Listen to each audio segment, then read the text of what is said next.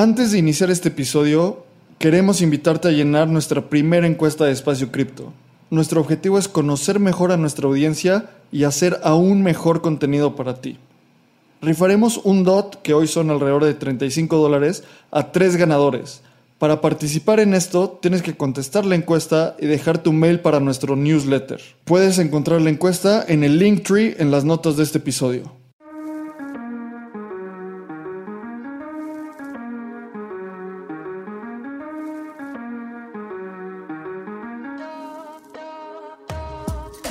Bienvenidos a Espacio Cripto, tu podcast en español donde entenderás la fascinante industria de las criptomonedas y te mantendrás al día con lo que está pasando en este mercado. Este espacio cada día se vuelve más relevante y es fundamental continuar entendiendo. Aquí buscamos describir elementos sobre criptomonedas de una forma simple y entretenida. Yo soy Lalo. Y yo soy Abraham. Ojalá disfrutes este episodio. Venga. Hola, bienvenidos a un nuevo episodio de Espacio Cripto. Hoy tenemos como invitado a Moy Casab. Moy es una de esas personas con las que simplemente te tienes que ir a echar un café y hablar sobre la industria por horas. No es solo un gran conocedor de cripto, sino también es alguien con quien puedes debrayar sobre tecnología y eso nos pasó en este episodio. Moy es fundador de Indify, un fondo de inversión en cripto también es socio fundador de la Asociación Blockchain de México y socio de Sixtant. Si te interesa conocer más de Sixtant, recuerda escuchar el episodio 24 donde hablamos con Matt sobre cómo se gestiona esta empresa. Hoy con Moy hablaremos de muchas cosas que seguro despertarán tu curiosidad. Así que vamos a escucharlo. Usar, comprar y vender Bitcoin y otras criptomonedas es más fácil de lo que te imaginas. Bitso es la primer plataforma regulada en Latinoamérica que te brinda acceso de forma simple y segura. Puedes comprar criptomonedas desde tu celular, profundizar tu trading con herramientas especializadas o potenciar tu negocio con los beneficios de esta tecnología. Únete a Bitso y libera tu dinero. Hola, bienvenidos a el episodio 34 de Espacio Cripto. Hoy tenemos a un invitadazo él es Moy Kasav. Yo conocí a Moy hace tal vez unos siete años y desde que lo conocí ya era como súper elocuente y, e interesado en todo el mundo DeFi, en todo el mundo cripto. Y hoy lo podemos tener aquí y créanme cuando les digo, Moy es una de las mentes de cripto y de DeFi en México que tenemos que escuchar. Entonces, Moy, ¿cómo estás? Súper bien. Ya después de ese intro ya solo podemos ir de bajada, muchacho. Elocuente, ya hace todo. Ya de aquí para abajo es pura bajada. No, es, pura diversión, más bien, pura diversión. pura diversión. Muy, muchísimas gracias por estar con nosotros. Y pues nos queremos ir de lleno. Cuéntanos, ¿cómo entraste al ecosistema cripto? ¿En dónde estabas? ¿Cuándo fue? Este, la primera vez que, en el 2013 estaba estudiando en San Francisco y me llega un amigo mío que se llama Wesley Baker y me dice, Moy, ¿ya escuchaste de Bitcoin? Le digo, porque justo en ese momento estaba la burbuja que estaba corriendo hasta los 1200 dólares. Me dijo, ¿ya escuchaste de Bitcoin? Y yo como, no, no, ¿qué es? Es dinero del internet, magical internet money. Yo como, ¿cómo que dinero digital? Nada más están creando su dinero, es un scam, te van a robar todo tu dinero. O sea, sí que qué divertido que este güey esté imprimiendo todo el dinero que él quiere, ta, ta, ta. Y luego llegué a mi casa, me puse a leer y a los tres meses estaba Oden. me encantó como dijiste así como, no, el precio estaba llegando a los 1200, el bull run. Ahorita estamos en 50 mil, pero sí, así es la época, ¿no? Sí, y ese fue el pick, ya estaba, o sea, cayó hasta 180 creo en ese ciclo. Wow, ¿Y, tú ya estabas all in? No sé qué dijiste, ya perdí todo mi dinero. Ya, no sé, me me, dice, I got entranced. O sea, porque justo también había este problema que ya estaban con la tasa de interés negativo. Y yo como, a ver, esto desde ese momento ya era obvio que no daba sentido. Yo decía, ¿cómo? O sea, me prestas un dólar y luego te regreso 99 centavos. No, o sea, está roto el sistema. Platícanos un poquito eso, o sea, ¿por qué, por qué es malo que la tasa esté negativa y, qué, y cómo se veía reflejado en Bitcoin? Porque lo mencionaste muy rápido, pero ¿qué tiene que ver uno con el otro? O sea, siento que cuando los economistas hacen todas estas teorías que en papel tienen mucho sentido de la inflación y todo, pues no se ven reflejadas así de bien en la realidad. Porque sí, puede llegar, ¿cómo se llama el güey de los faxes? Se me olvidó el nombre, el que gana el premio Nobel. Ah, este, ya sé cuál, ahorita te digo. Bueno, llega este cuate y hacen sus teorías de 500 hojas de cómo sí funciona la inflación y la madre. Pero, a ver, si lo ves de un punto muy simple, tú me prestas 100 pesos, ¿ok? Y yo te tengo que regresar 99 pesos en un año. ¿Cómo tiene, quién, o sea, solo funciona esto en una burocracia de gobierno, o sea, no entiendo quién, préstame un billón de dólares y hace millonario, el próximo año te regresan 999 millones. No, o sea, está fundamentalmente roto. Y eso es sin entrar a todo el problema de la centralización de los bancos, que todos quebraron, que les dieron sus bailouts, o sea, es toda una monserga de problemas esto, o sea, siento que el sistema financiero 1.0, o sea, a, o sea, a mi abuela no le hace sentido, ¿me entiendes? Como que no pasa estas cosas de préstame 100, 100 pesos, te regreso 99, o sea, no entiendo cómo esto tiene sentido. Y por esto mismo empezaste en cripto, como que dijiste, aquí hay algo roto, entonces me voy all in en, Bitcoin. O, o sea, eh, eso que estaba pasando, ¿qué fue? ¿Alrededor de 2013? Sí, late, late 2013, early 2014. Y dijiste, no, o sea, aquí el sistema está muy mal, eh, tengo que encontrar una alternativa diferente, o eso fue lo que te hizo dar el clic. Eh, o sea, fue que estaban todos los problemas del sistema financiero uno. Y el segundo es como que nada más hace mucho más sentido intuitivamente, o sea, como si te dices, a ver, vamos a construir una moneda nueva, ¿no? Sin todo lo que ya como... Porque nacemos y nos dicen que el dólar es lo mejor. O sea, yo cuando nací mi papá me decía, el dólar es lo mejor. O sea, me lo inculcaron desde que tenía dos años. Porque México en el 93, tipo, mi jefe perdió todo su dinero en el 93, pero... Eh, si vas a hacer una moneda desde cero, pues no dirías, sí, que se sienten 12 personas y es cantidad ilimitada y todo lo que quieran y no se preocupen. O sea, si lo empiezas a ver from first principles, dices, no, a ver, que sea una cantidad limitada, que cualquier persona pueda ver que esto es real. O sea, lo de verificar no, no voy a decir que fue algo que me cliqueó la primera semana, pero sí es importante que puedas verificar todas las cosas. O sea, como que from first principles it just makes sense. O sea, ¿quién quiere dinero que te digan cuánto hay? No, no sabemos cuánto hay. ¿Cuánto va a haber? No, no sabemos cuánto va a haber. Oye, ¿lo puedo mandar si yo lo quiero mandar? No, pues tal vez no lo puedes mandar. Depende de que pases un KYC y luego el banco te dé permiso.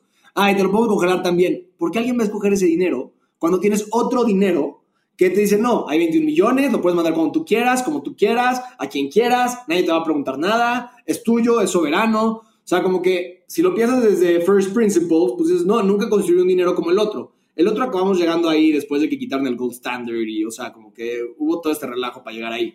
¿Qué voy a hacer nota? Esto del fiat es un experimento de 100 años, o sea, de 100 años menos. O sea, el gold standard lo quitaron en el 70. O sea, el experimento luego aquí no es una, un dinero como el oro que sería el Bitcoin, o sea, que es como oro digital. No entiendo el experimento que está corriendo el Banco Central.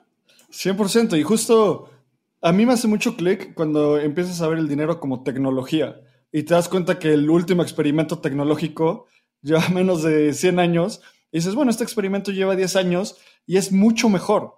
O sea, es como intentar, ellos están intentando ver la luna con un telescopio y nosotros ya traemos así una antena parabólica percibiendo las ondas y justo es como, no sé, me encanta esta frase como Bitcoin y, cripto ya ganó, o sea, ya ganó en el sistema financiero. La gente no se ha dado cuenta y tal vez todavía no escalamos, pero ya ganó, solo es cuestión de tiempo. Sí, totalmente, o sea, ya va para allá, como que creo que, no diría que ya ganó, pero ya estamos casi, casi ganando, o sea, ¿has visto el quote ese de Gandhi de First they ignore you, then they laugh at you, then they fight you, then you win. Creo que sólidamente estamos en el then they'll fight you y creo que vamos a ganar porque, o sea, cripto lo que mejor hace es solucionar problemas de coordinación. Y vamos a solucionar el problema de coordinación, vamos a levantar dinero tu lobby para que saquen a Gensler y todo este relato. O sea, todos esos problemas regulatorios yo sí creo que totalmente vamos a ganar porque el dólar todo les vale madres. O sea, nadie, como yo soy totalmente un single issue voter. Te metes con cripto, es mi bienestar, es con lo que yo vivo, es lo que hacemos, como nos vamos a enojar mucho. El dólar es como, bueno, o sea, nadie está tan. O sea, nadie. Yo llego a las comidas familiares, no, ya escucharon de Bitcoin, qué locura, no manches. Nadie hace eso con el dólar. Nadie dice, no, ya escuchaste el dólar, qué divertido está. Pero es que tan solo el tema de. ¿Cómo, cómo lo prohíbes? O sea, realmente mientras hay internet, el Bitcoin puede seguir existiendo. No es como que todos los países se puedan poner de acuerdo y decir, eh, vamos a prohibir Bitcoin, porque realmente nadie lo controla. Sí. A, mí no me gusta lo de Salvador, que pasamos de government eh, van a banearlo. No, government mandated Bitcoin. Ahora ya es al revés. Ahora tienes que tomar Bitcoin. sí, y, justo, o sea, lo que dicen de cómo bloquearlo, yo creo que solo hay cosas para desacelerarlo, pero no bloquearlo, es imposible. Simplemente se puede desacelerar y luego va a ser una, una aceleración mucho más fuerte. Y de lo que decías, muy de, de que ya a la comida familiar y nadie habla del dólar, justo tuvimos de invitada a Ofelia Pastrana y ella nos decía, a mí me da mucha risa que existe el Bitcoin Embassy Bar, porque nunca vas a ver un ETF bar o un bond bar, ¿sabes? O sea, no, no existe. Y eso es porque es un tema más allá de la tecnología, es algo ideal. Cuando empiezas a ver todo lo que decías, más, oye, ¿por qué libertad? ¿O por qué autodeterminación? ¿Por qué bla, bla, bla? Es como estas comparaciones de lo que pasaba entre el capitalismo y el socialismo y que decían que los capitalistas ponían un país comunista al lado de su enemigo y era como incendiar su departamento, el departamento al lado, porque pues les iba a caer eventualmente. Entonces, las ideas son mucho más líquidas y más rápidas que cualquier cosa. Muy, pasemos a la siguiente pregunta, porque definitivamente tienes mucho que decir, por lo tanto, ¿a qué te dedicas hoy en el espacio cripto? O sea, ¿qué, es tu trabajo? Sí, entonces, mi trabajo de tiempo completo que llevo desde el 2017 tiempo completo y el fondo que empecé en el 2016 es Indify Ventures, que básicamente hacemos apuestas eh, a activos digitales, es un fondo institucional. Y mi segundo semi-trabajo es soy GP también de Sixtant, que es un market making firm, aunque yo no estoy día a día. Yo estoy día a día en el de, en el de buy and hold long. Activos sí, justo para los que nos escuchan, Stand, tenemos un episodio con Matt y está buenísimo. La verdad es que es uno de los episodios favoritos de Abraham y mío por toda la elocuencia que tiene Matt, una super persona y nada más hice ese corte súper rápido porque es buenísimo ese episodio. Matt es un genio, es el güey más... Es, primero que nada es el más inteligente de los que conozco y segundo también es, un, es el más interesante que conozco. Lo que no sé es que Matt sabe muchísimo de cripto Sí, para poner el contexto, es un boy genius. empezó a los 18 años, no hizo la carrera todo. Pues, supongo que ese podcast está buenísimo, escuchen ese. Pero también Matt en general es un güey súper interesante. Sí, oye, a ver, justo tuvimos este episodio con Matt donde nos contaba sobre Sixtant y qué es un market maker. Pero, o sea, cuéntanos, ¿qué es tu fondo? Porque es otro jugador en el, en el ecosistema. ¿Cuál es la diferencia y cómo operan? Sí, entonces, tipo, Sixta trata de ser delta neutral. ¿Qué es delta neutral? Que no le importa hacia dónde ve el mercado. Si ellos sube o baja, no les interesa. Ellos hacen, de hecho, ellos hacen dinero de la volatilidad. Ellos están haciendo mil trades por segundo y nunca toman un riesgo. O sea, si el proyecto es una basura, no les importa. Lo que les importa es que es un mercado líquido que puedan comprar y vender. ¿Ok? El mío es lo contrario y su hold period es de, es de tres minutos porque siempre lo están balanceando y moviendo liquidez de Bitso a DYDX o lo que sea. O sea, siempre están moviendo la liquidez. Mi fondo es lo contrario. Nosotros holdeamos por años y nos importa mucho más los fundamentales de la moneda. Es decir, oye, estamos comprando una buena moneda, un buen precio, que resuelve un problema real, que tiene buena comunidad, que tiene buena distribución. O sea, tenemos esta serie de preguntas que nos hacemos para, para decidir si invertir o no. Entonces, nuestro hold period es mucho más largo y nosotros ganamos dinero, pues, como diría, de invertir, o sea, de la inversión y de la especulación. Ok. Muy claro. Y ahorita hablaste también de DYDX, que es un exchange descentralizado. Y aprovechando eso, cuéntanos más de, descentralización y cómo fue que entraste a DeFi, porque seguramente en el fondo hablan muchísimo de DeFi, qué proyectos te están gustando, qué es lo que ves. Pero antes de todo eso, cuéntanos cómo te entraste de DeFi. Este, a mí me gustaba la idea de DeFi antes de que se llame DeFi. O sea, yo decía, no, lo más importante, lo primero que se va a desarrollar sobre un blockchain, que es una base de datos, es lo único que es, es una base de datos que automatiza la confianza, van a ser las aplicaciones financieras. Entonces, eh, y porque tiene muchas ventajas, ¿no? O sea, ya que mueves una aplicación financiera al mundo digital, la verdad es que te quitas toda la regulación, pueden interactuar entre dos plataformas, o sea, tiene muchas ventajas de que sea digital, pero básicamente la teoría fue, lo primero que va a disrupt es el dinero, es el dinero y es las finanzas. O sea, tipo, con Bitcoin empezamos, paso uno fue el oro, y luego el paso dos es como currency, luego tenemos préstamos, tenemos intercambios de dinero, tenemos futuros, tenemos, o sea, y va a pasar todo lo que vemos hoy en el sistema financiero tradicional con un middleman se va a ver exacta, o sea, va a haber una, una analogía de estas en el mundo digital. O sea, tienes el mail, tienes el email, o sea, realmente lo que hace el Internet, esto es más sobre el Internet, es desintermediar. O sea, antes tú en México quieres publicar algo, tenías que ir, oye, señor, reforma, por favor, me publica esto. Y ellos te decían, déjame veo si el gobierno me autoriza a publicar esta historia. O sea, porque pues, había muchísima censura, estamos hablando en su momento en los 80s, 90s. Y hoy nada más te metes a Twitter. ¿no? Y puedes tú directamente hablar con los demás. O te puedes meter hasta WhatsApp y tener un peer-to-peer conversation. O sea, todo se ha vuelto peer-to-peer. Es lo que hace el Internet, es intermedia. Y aunque tristemente otra vez estamos, o sea, digo desintermedia y luego también ves las compañías y como cada vez se centralizan otra vez. Fuimos del email descentralizado a Facebook Messenger centralizado. Pero realmente la teoría es como el Internet generalmente ha desintermediado y ha dado acceso a los individuos y poder. Y ahí ¿Cómo eso se empata con DeFi? O sea, porque en el momento en el que pasa eso de una forma financiera en un blockchain, ¿por qué te, por qué te llamó la atención y cómo te diste cuenta que iba a ser pues, todo lo que dijimos, que Bitcoin y DeFi iba a ganar eventualmente? Sí, o sea, yo creo que blockchains, cripto, o sea, porque también hay muchas cosas que no tienen blockchains que son cripto, van a acabar ganando en todos los aspectos. Yo sí puedo ver que vamos a ser un social network que va a correr sobre algo que sea permissionless y que sea neutral. O sea, si han leído el post de Credible Neutrality de Vitalik, que está excelente. Entonces yo sí creo que todo va para allá, pero lo que yo, o sea, simplemente creo que la, la escalabilidad no está ahí para hacer todas estas cosas padres que queremos llegar. Lo primero que se va a hacer va a ser esto. O sea, igual que el Internet, primero es mandar un email, cosas fáciles y luego va a ser streaming video. Yo creo que ahorita estamos en la etapa en la de vamos a financializar todo y luego viene lo que sigue. Yo nada más creo que esto es lo más escalable. Más tienen que entender, yo hice mucho de mi tesis en el 2016, 2017, que estaba toda la lucha de crecer los bloques de Bitcoin de un megabyte a dos y yo decía, a ver, si no podemos hacer una transacción con 128 bits, no vamos a stream un video por aquí, no vamos a...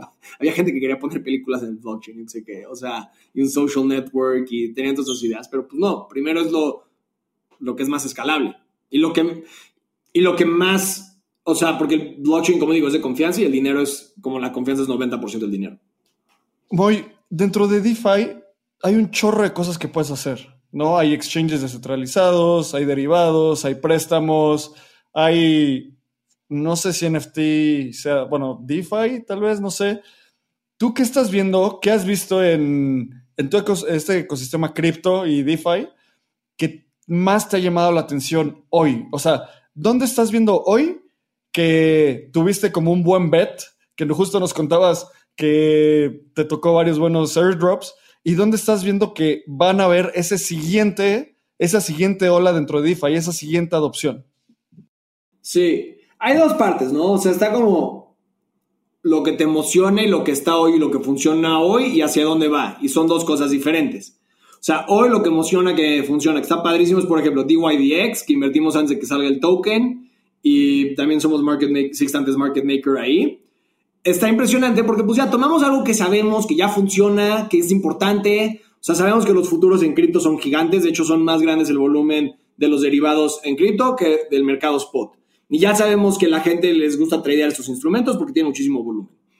Y lo que hizo DYDX es lo tomó de un formato centralizado, llámese BitMEX, que es un formato centralizado, lo puso en un formato descentralizado, que es una delicia, no sé si ya lo usaron, es una delicia. Nada más funciona, funciona mágicamente, funciona como un, como, igual que como se vería un exchange centralizado, pero se siente descentralizado porque corre en un, en un layer 2 que no hay transaction fees. Entonces, es, cada vez que picas un botón no te cuesta, es gratis. Oye, Moy, ahí me encantó todo este tema de, derivados y dijiste una palabra o un concepto que quiero que nos expliques. Cuéntanos qué es un Layer 2 y un Layer 1 dentro del ecosistema cripto. Sí, entonces Layer 1 es el blockchain que en teoría es como lo más seguro, que pueden llamarle el Bitcoin blockchain o el Ethereum blockchain. Y el Layer 2 es correr otro protocolo de consenso, de consenso que tiene las garantías de seguridad del primero o sea, del blockchain básico. Por ejemplo, DYDX corre en StarkEx, ¿no? Entonces, ¿cómo funciona? Primero tú haces una transacción para meter tu dinero del blockchain Layer 1, que sería Ethereum, al Layer 2, que sería DYDX o Stark, o Starks, como los quieran llamar. No sé bien cómo se llama, Red Stark, creo que se llama. Eh, pero lo pasas y ahí pagas tus, tus Ethereum fees. Ya que está ahí, tú cada vez que haces un trade, firmas un mensaje y dices, oye, yo apruebo comprar este futuro a este precio. Y se lo mandas directo, se lo mandas directo al, al, order book de los demás participantes. ¿No? Y entonces estás jugando ta, ta, ta, ta, ta, ta. Pero digamos que en algún momento tú dices, oye, espérate, aquí yo nunca mandé esta orden, algo está mal acá. Entonces lo que tú puedes hacer es ir al layer one y decir, oye, aquí me hicieron fraude, vean, yo el último mensaje firmado que recibí de esta persona fue el martes a las 5 con estos parámetros y este precio. Y entonces el contrato inteligente de layer one, decir, sí, correcto, tienes razón o no tienes razón de, lo que acaba de pasar. Y, o te regrese el dinero a ti, al menos de que el otro party presente y diga, no, no, sí hizo esta otra transacción y yo tengo el mensaje firmado. Entonces... Obviamente hablando esto en microsegundos, ¿verdad? Sí, en microsegundos, aunque los fraud proofs, o sea, el chiste de estas cosas de fraude es como no, si te hacen fraude, tú ya lo llevas una disputa layer one y ya tarda más tiempo, pero básicamente el que gane es el que tiene el mensaje criptográfico firmado. Entonces es muy seguro, porque tú en cualquier momento puedes decir, esta fue mi última compra, y al menos de que la otra persona pueda presentar un mensaje firmado por tu llave privada, pues no va a ganar esta disputa. Prácticamente nunca pasa. Ajá, o sea, creo que en, está viendo, hay varios que han invertido de Layers 2 y como dicen, nunca pasa que hay estas disputas, como que pues, la gente juega honesto porque saben que si quieren jugar chueco, pues van a perder, porque pues está la, matemática está muy clara. Sí, ni el tiempo ni las ganas de hacer eso, ¿no? Porque está todo transparente. The code is law, simplemente. The code is law. Y ya, o sea, hagas lo que hagas, el código va a ser ley.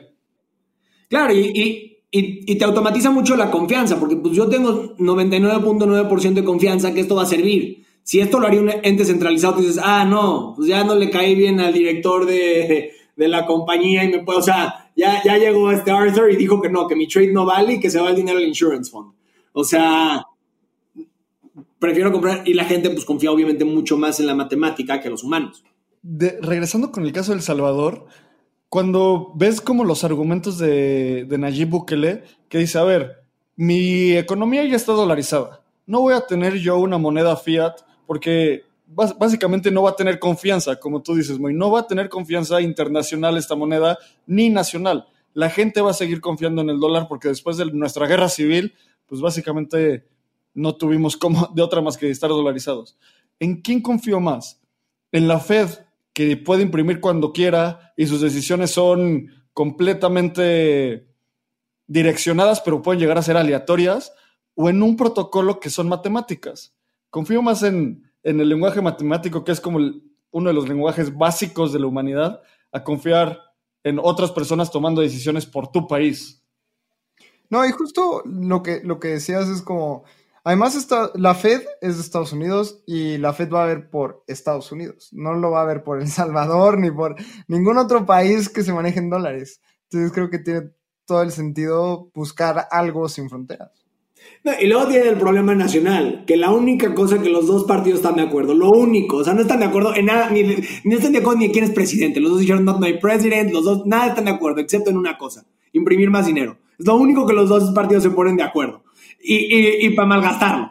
o sea, tampoco digamos que después de su infrastructure plan, o sea, no hay aeropuertos nuevos, no, no hay nada nuevo, o sea, esto del dólar es un impuesto a todos.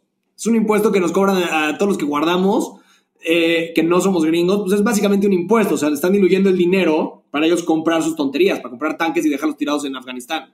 Oye, Moy, y a ver, hablaste justo antes de dos cosas, de lo que funciona hoy, lo que está bueno hoy, lo que es mágico hoy, y lo que es emocionante mañana dentro de DeFi y dentro del mundo cripto.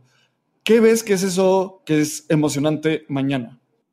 Ok, dos partes. Entonces, eh, para DeFi a mí lo que más me emociona es, yo quiero un mundo en el que alguien puede meterse a Internet, o sea, al mundo cripto, y tener un portafolio balanceado y como medido.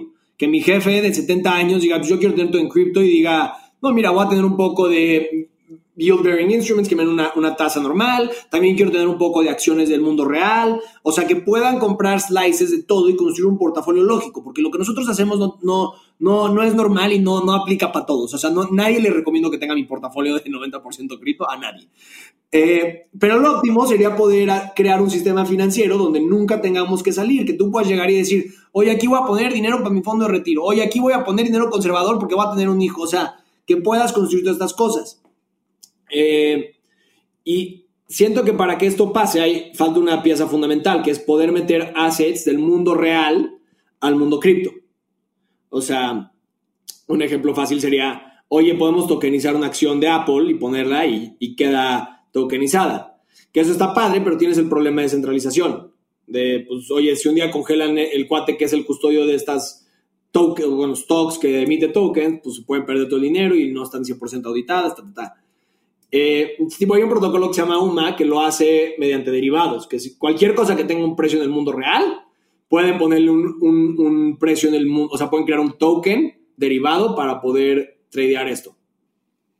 Para los que, los que todavía no tienen como un concepto financiero, ¿nos puedes explicar rapidísimo qué es un derivado? Porque hablamos de DYDX, que es una plataforma de derivados descentralizada, estamos hablando ahorita. Platícanos qué es un derivado.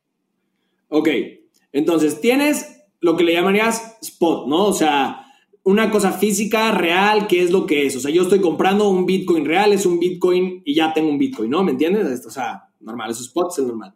El derivado es algo que tú en verdad no tienes. Otra forma de llamarlo un derivado sería un sintético.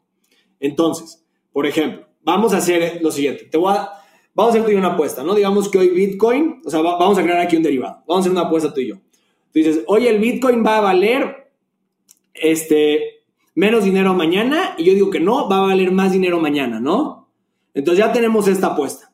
Entonces yo digo, no, pues entonces yo voy a ir long porque yo creo que va a seguir subiendo.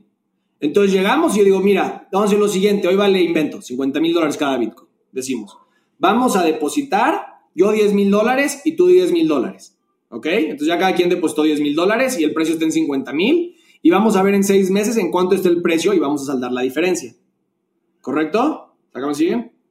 Eh, entonces, yo ya tengo un exposure de un Bitcoin sintético. En el sentido, yo no he comprado ningún Bitcoin, yo ya no tengo, yo no he comprado ni un Bitcoin, pero yo ya voy a ganar lo que ganaría como si tuviera un Bitcoin. Si sube a 55, pues yo te voy a, de tus 10 mil te voy a agarrar 5 mil. Si sube a 57, te voy a agarrar 2 mil. Si baja a 48, tú me vas a agarrar uno.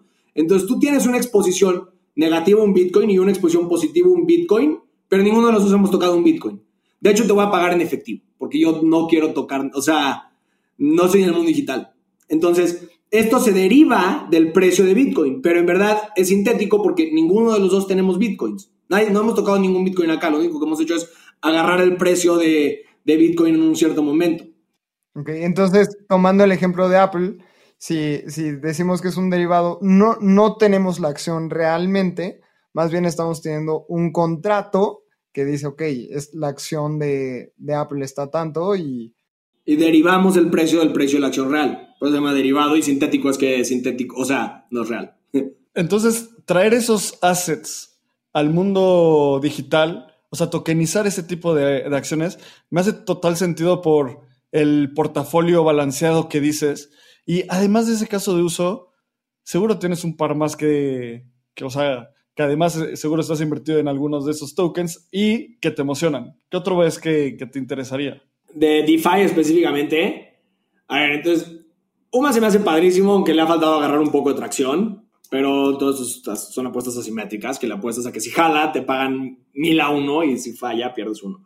Eh, UMA está padrísimo, DYDX está padrísimo. Obviamente, eh, todos los swaps está padrísimo, o sea, Uniswap y eso funciona excelentemente bien como quita un intermediario, desintermedializa, quita un, quita un intermediario, está padrísimo. Todo lo, Sushi también que es similar está padre, pero está padre porque construyen toda una comunidad alrededor.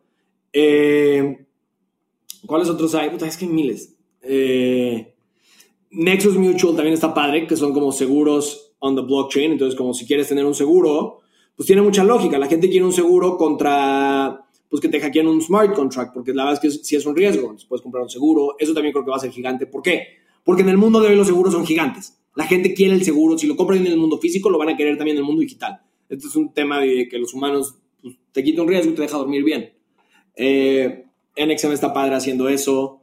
Eh, obviamente está Está para algunas cosas que están pasando en Solana con un Centralized Order Book en, estilo DeFi.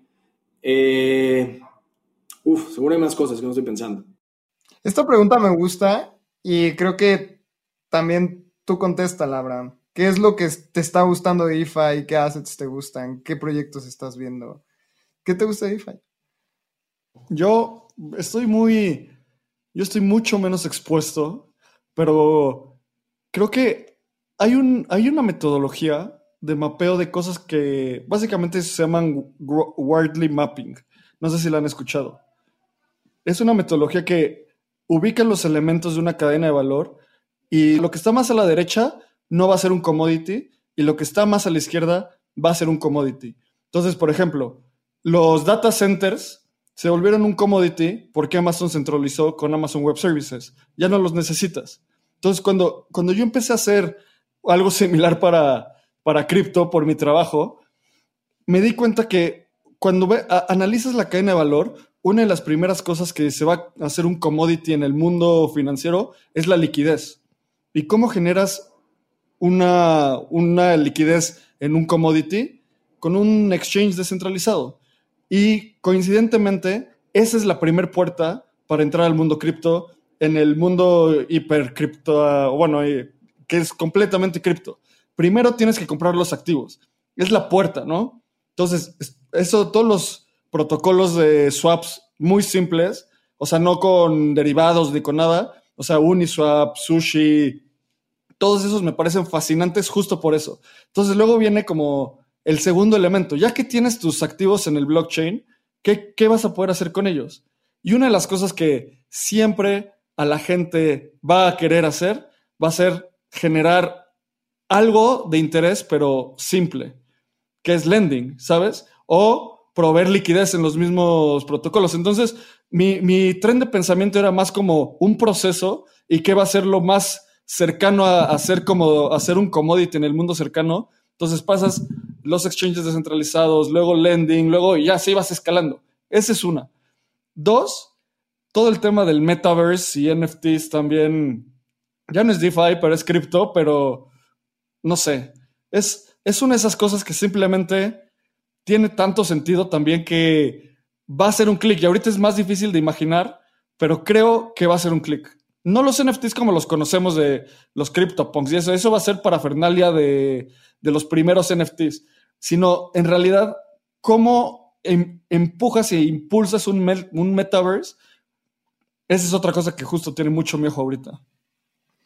A mí los metaversos y NFTs son 100% DeFi y es algo que a mí me encanta. Por ejemplo, hay un proyecto que se llama Centrifuge que está dentro de, de Polkadot. Bueno, está a punto de participar en las, en las subastas de Polkadot y lo que están haciendo es lo que, lo que ustedes dos decían, ¿no? Tokenizar activos de la vida real. Entonces, por ejemplo, yo tengo un coche y necesito un préstamo, lo tokenizamos ahí eh, la factura, se convierte en un NFT y lo meto en un marketplace y me prestan sobre un interés sobre la factura. Entonces, a mí, a mí ese proyecto se me hace bien interesante, así súper bajado. Eh, todo el metaverso, hay, hay un proyecto que se llama Loot, que ahorita está agarrando muchísima atracción, que es un videojuego, pero el videojuego todavía no está construido. Y a mí algo que me fascina del loot es que, digamos que es uno de estos como Señor de los Anillos, pero está súper interesante porque hay ya como guilds, entonces están los magos y están los eh, guerreros y están las brujas y crean sobre eso un DAO. Entonces ya están tomando decisiones descentralizadas en medio de un DAO para el juego que todavía no está construido y están vendiendo productos derivados para el juego. Entonces puedes comprar eh, madera para construir tu casa dentro del juego, pero y está evaluado en 300 millones de dólares. A mí Loot me trae eh, loco y todos estos proyectos de Play to Earn como Axie Infinity y todos estos que están vueltos locos. No sé, a mí DeFi ahorita me trae volado la cabeza y creo que estamos muy temprano. Para todos aquellos que nos escuchan, es como, ¿cómo es que el loot está valorado en 300 millones de dólares si ni siquiera está construido, ¿no? Y todos estos NFTs. También mucho es, es realidad y hype, ¿no? Y justo donde se tocan esos dos puntos es como donde tienes que invertir, porque algo muy poco hypeado que es muy real va a ser muy valioso y algo muy hypeado que no es real puede ser como que se caiga. Pero si es muy hypeado y muy real, como ahorita Solana, por ejemplo, pues está cañón, o sea, no sabes cuándo entrar, no sabes qué hacer. Y justo este tema de los NFTs que decías, Lalo, como de, a ver, también cuando lo piensas, todo en el mundo real no, o sea, nada en el mundo real es fungible. Literalmente. Hay muy pocas cosas fungibles. Por ejemplo, si tú vas a una Apple Store, todos los iPhones ahí son fungibles, mientras sean del mismo color y del mismo modelo. El momento en el que lo abres y lo sacas de su caja, ya valió, ya no es fungible. ¿Por qué? Porque ya lo tocaste y cuando bajas tus aplicaciones menos, ya es tu celular. Entonces, el concepto de fungibilidad es algo que el humano inventó, que no es natural. Entonces, todo este hecho de poder poner en una base de datos descentralizada cosas no fungibles del mundo real, también va a ser gigante. El caso que todos hemos escuchado de las escrituras de la casa, que se muere el papá y luego llega un hijo con una escritura y luego un hijo de una esposa que nadie conocía con otra escritura. Y es como, pues ¿a quién le crees? ¿Sabes? Es algo completamente no fungible, pero no hay un... Hay, eh, hay un punto central de fallo porque tuvimos que confiar en un notario. Si no hubiéramos tenido que confiar en nadie, no hubiera pasado esto. ¿Tú qué opinas de los NFTs, Moy? O sea, a ver, dos partes. Uno, siempre he tenido este, este pedo con el real estate porque yo digo, o sea, puedes subir el título al blockchain, pero eso te da cero seguridad, porque al final del día lo que le da la seguridad a tu real estate es el ejército mexicano y la policía. o sea, esos son los que te dan seguridad de que tu título vale, no lo que diga el blockchain. O sea, al final del día, blockchain dice esto. Sí, pero Porfirio Díaz no decía eso y decidió quitarte, pues no vale nada. o sea, el registro importante es el registro que avalan las pistolas. O sea, entonces sí lo pueden subir un blockchain y funcionar, pero en verdad lo que necesitas es una base de datos que puede ser centralizada, pero que esté ordenada, pero que la gente con pistolas diga, correcto, este terreno sí es tuyo y si alguien se sube lo va a sacar a, chingadazos. O sea, sí, sí veo eso, pero sí, los NFTs, yo soy un total believer del metaverse porque, o sea, yo tengo mi mi VR, pero lo tengo desde hace. Tengo este, tengo el Vive, o sea, ya está madreado y ya, ya hasta rompí el control hace como un año. Es, es, mágico, o sea, usas el VR y es mágico y funciona y te sientes en otro mundo y, o sea, yo no tengo ninguna duda que la gente prefiere usar, o sea, es una mejor forma de jugar, la neta. Y yo creo que hoy en día también ya vivimos en el metaverse en el sentido de que yo paso más tiempo enfrente de una pantalla que en el mundo real. O sea, no sé, paso 12 horas al día, paso 8 horas al día de, mi trabajo en la pantalla y las otras 4 son 12, 8 durmiendo y 4 en... O sea, el único tiempo que estoy en el, mundo físico es cuando estoy caminando y no puedo ver mi celular porque me atropellan. Sí, justamente hoy, y, creo que nos pasa a los tres, hoy tuiteé así de que este, paso 13 horas pegado a pantallas y, y equipos, en donde realmente vivo. Y no sé, o sea, creo que me hice esta pregunta muy real. Sí, eh, mi cuerpo está en México, pero estoy muy metido en las computadoras y realmente no, me importa en dónde viva, porque esas 13 horas voy a estar metido en Slack, voy a estar metido en YouTube, voy a estar metido en Telegram. Y ahora nuestra identidad y todo esto que hemos hablado muy vagamente, Abraham y yo, del nacionalismo digital en, en nuestros episodios, se vuelve cada vez más real, ¿no? Es que justo. Total. La gente que no entiende esta parte del nacionalismo digital, es muy fácil de rebatir ese punto. Es, a ver, pon a un promedio de 200, de mil personas de tu nacionalidad en una plaza, ya sabes, en el Zócalo o en una plaza en tu país. Y piensa qué tan identificado te vas a sentir con esa persona, con ese, con ese grupo de 999 personas donde tú haces el mil. Ahora pon a mil seguidores, o sea, una red de tus seguidores en Twitter, a las personas que tú sigues, imagínate que sigues a 100 y luego la segunda, la segunda derivada de esos, o seguidores de tus seguidores, y ponlos en una plaza en el mismo ambiente. ¿Con quién te vas a sentir más identificado? Todos mis amigos son de cripto. Exacto, exacto. y eso es una decisión. Tu nacionalismo no fue una decisión. Entonces, ¿por qué deberíamos de tener estos lazos tan patriotas, por así decirlo, cuando justo ya están saliendo estos, estas oportunidades que ya van más allá de nosotros Y cuando convives con gente menor, justo yo tengo una cuñada de 16 años, como que lo entienden rápido. Es como, obvio, mis amigos de TikTok, obvio, mis amigos de X. Y es como. Los pues sí, de. Fortnite le entienden en un segundo de tener cosas digitales en un segundo. O sea, para ellos es una real, creo que se llaman V-Box o no sé cómo se llaman los de estos. Es totalmente real para ellos el dinero digital. Mis amigos sí, necesitan, sí. O sea, prefieren el dinero digital. Les das pesos y dicen que me compro una paleta, pero no me das, quiero skins. Quiero skins, quiero juguetes. O sea, como. Yo estoy seguro que sí. A ver, yo no tengo hijos, pero mis hermanas, yo estoy seguro que mucho de su budget de que ellos escogen gastar es digital. Mucho más que en el físico. O sea, Sí, yo de chiquito compraba juguetes, ellos compran apps. O sea, no, no, no, no puedo pensar en mi sobrino es el único juguete que tiene en su iPad. No, y algo, algo que me fascinó y, y estoy como... O sea, realmente no puedo creer esto, es que nosotros cuando éramos chiquitos íbamos a la tienda y comprábamos un Carlos V y el Carlos V adentro tenía un juguetito y lo armabas y jugabas con él media hora, ¿no? La otra vez le compré uno a mi sobrina, lo abre y tiene un código QR que ya lo tomas con tu celular y es para descargar una app y juegas en el app. Yo cuando vi eso fue como, wow, mi infancia aquí ya, o sea, es impresionante cómo las cosas cambian tan rápido, pero sí. Eres de otra bien. generación, Lalo. Lamento Ya, decírtelo, pero ya eres de otra generación. Estoy viejo. Y para las personas que nos escuchan, nada más voy a hacer un anuncio rapidísimo. Eh, estamos haciendo una encuesta y dentro pongan su correo del newsletter porque Abraham y yo queremos escribir de cosas cripto, pero también no cripto. Y justo este tema del nacionalismo digital igual y lo podemos explicar más en, en- en el newsletter. A mí hay algo que me tiene volada la cabeza que es Prospera, que es una ciudad, es un país privado que puedes comprar tu nacionalidad en Prospera y cosas ahí medias locas. Entonces, si quieren enterarse de este tipo de temas, suscríbanse a nuestro newsletter que próximamente va a salir. ¿Ya, ya leyeron The Sovereign Individual? No, no, no. cuéntanos, no, cuéntanos, Moy. No, Pégame no, es- es- ¿para qué me metí? Eso es, eso es de media hora. Es un excelente libro donde básicamente habla de todo esto. Es un libro que escribieron en, eh, se llama Rees Mogg, por Rees Mogg. Yo lo leí, está excelente.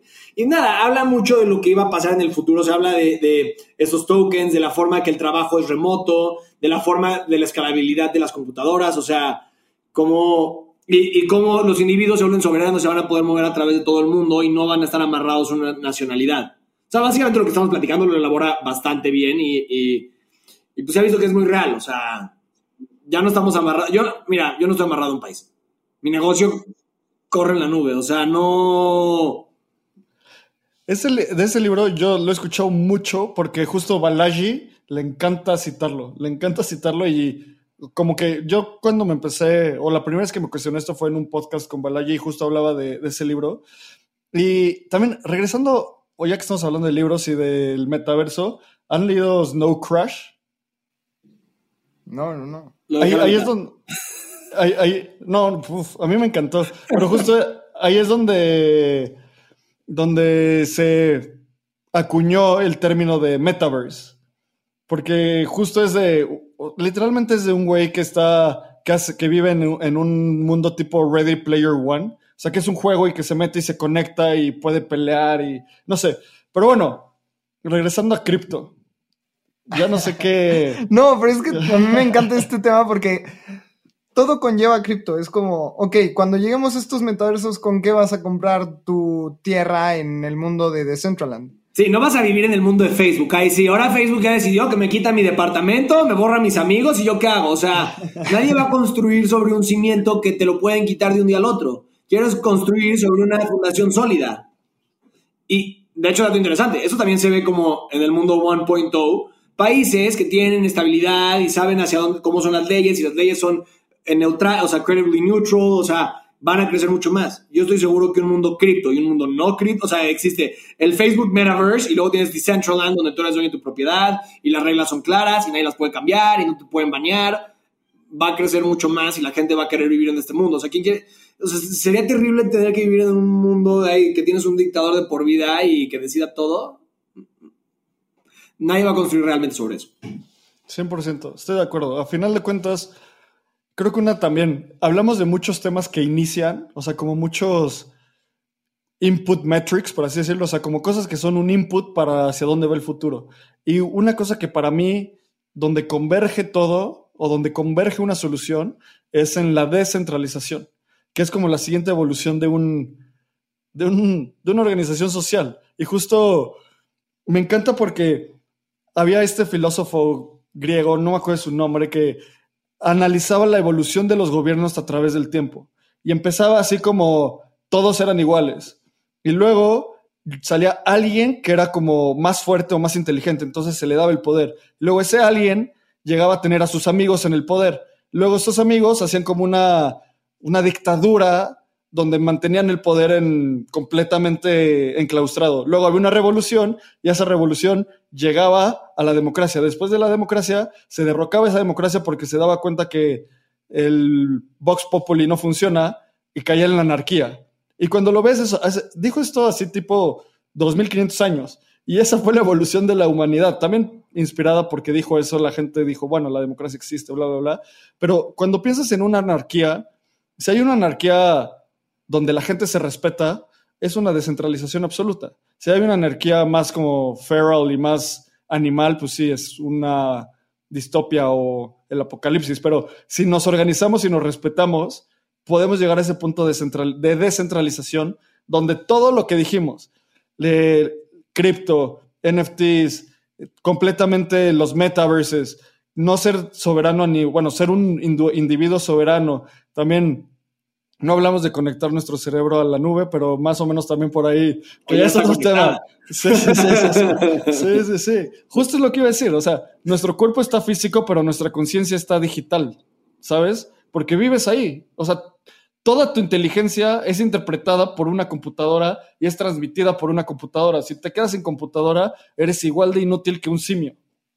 y justamente esto, todo esto que decimos, no le encuentro otra manera de. Ok Vamos a vivir en metaversos, vamos a transferir nuestro cerebro, pero no veo en dónde las monedas fiat entran en esta ecuación. Es como, ¿por qué si, si nací en México tengo que usar el peso y me quiero comprar algo en el metaverso? ¿Realmente alguien me va a aceptar pesos? Bueno, pues todos hablan, tristemente hoy en cripto la moneda más utilizada por volumen creo que es el dólar. I'm pretty sure que stablecoins, o sea, sé que seguro es la, yo creo que es la 1. Sí, o sea, Tether tiene el triple de volumen que Bitcoin. Pero cripto llevamos, o sea, también pensemos que la tecnología cripto tiene 12 años.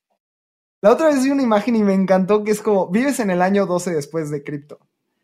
y creo que es, es, lo que está pasando. O sea, llevamos 12 años nada más y vean todo lo que hemos logrado dentro del ecosistema cripto y no me imagino lo que va a pasar en, en 80 años, ¿no? Porque también es una tecnología muy nueva. No, bueno, un trip, dos trips antes. Uno, me encantó lo que dijiste de la anarquía. Como siempre lo piensas como un estado muy tenue porque pues te tienes que defender de otros. Pero justo ahorita que lo pongo en el contexto de cripto, en la que la criptografía es mucho más fácil defender que atacar. O sea, tú casi casi todos podemos usar encripción bastante avanzada que un gobierno no puede romper.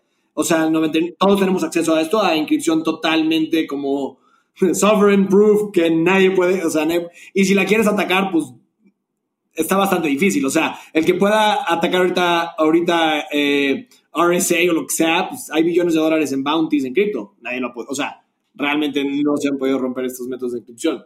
Entonces, se me hizo un punto interesante de por qué en el pasado la esta anarquía nunca funcionaba, pero pues sí puedo ver que en un mundo cripto en el que existen varios universos los que pueden entrar, que puedes defender tu capital, que puedes defenderte a ti mismo, o sea, por la simetría sea, es un concepto bastante interesante.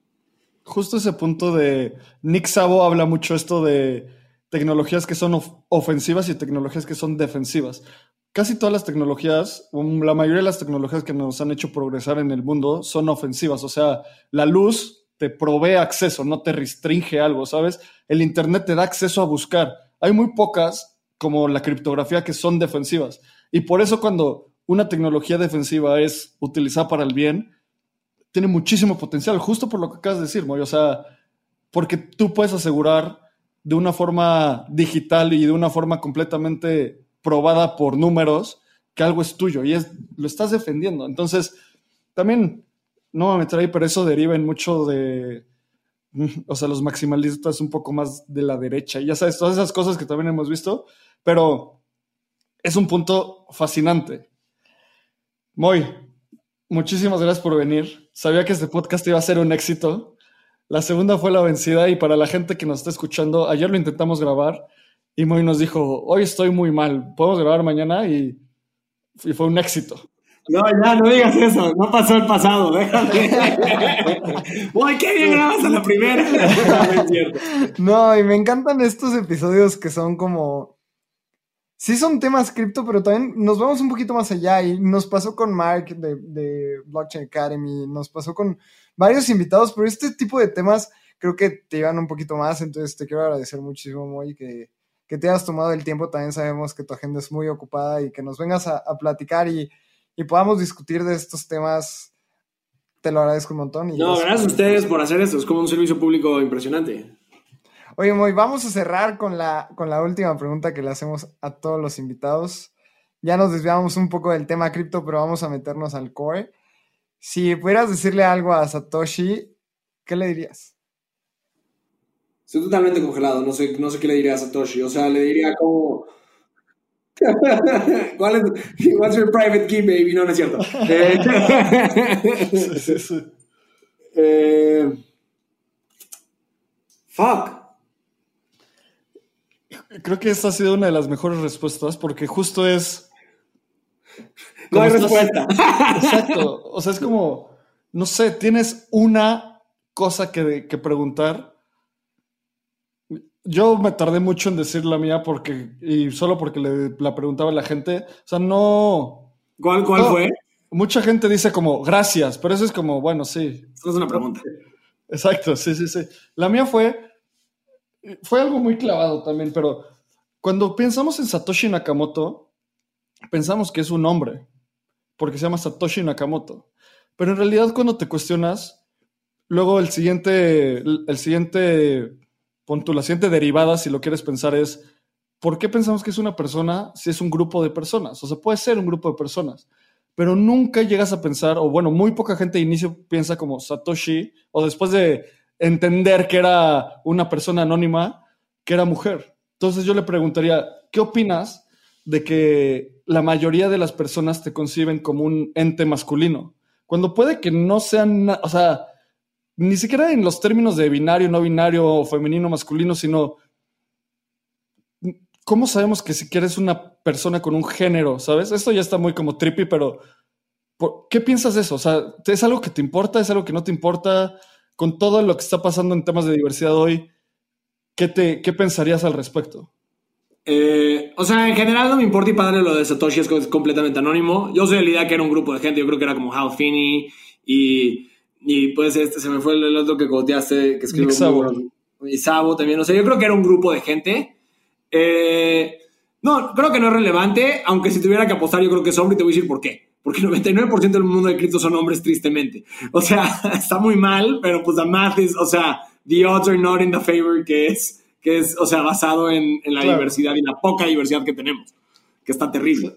Sí, 100%. este, no, yo le preguntaría a Satoshi ¿por qué desapareció en el momento que desapareció? O sea, yo entiendo que Gavin fue a dar una plática, creo que al FBI un día antes, pero quién sabe si eso fue la razón.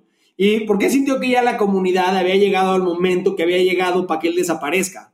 Entonces, como que a mí me gustaría mucho toda su idea de, o sea, porque todos tienen sus teorías de por qué desapareció y por qué fue anónimo. Entonces, básicamente a mí me encantaría escuchar su versión de por qué él decidió desaparecer y por qué él decidió ser anónimo.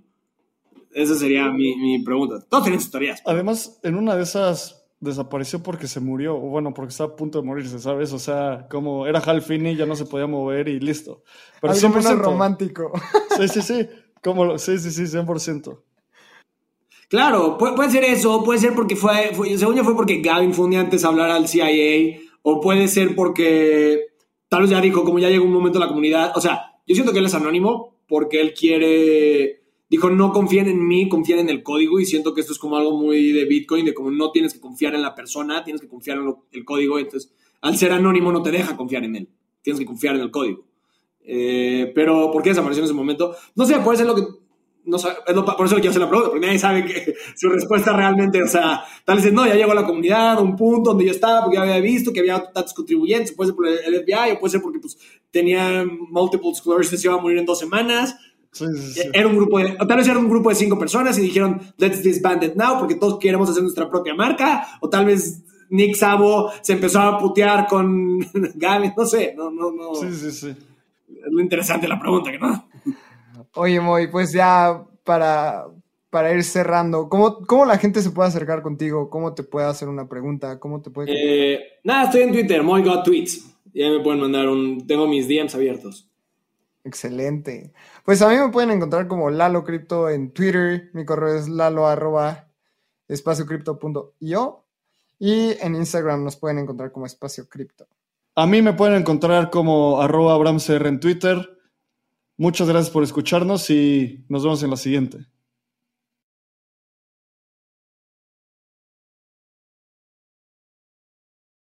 Este guion de Mundo Futuro lo escribió una inteligencia artificial.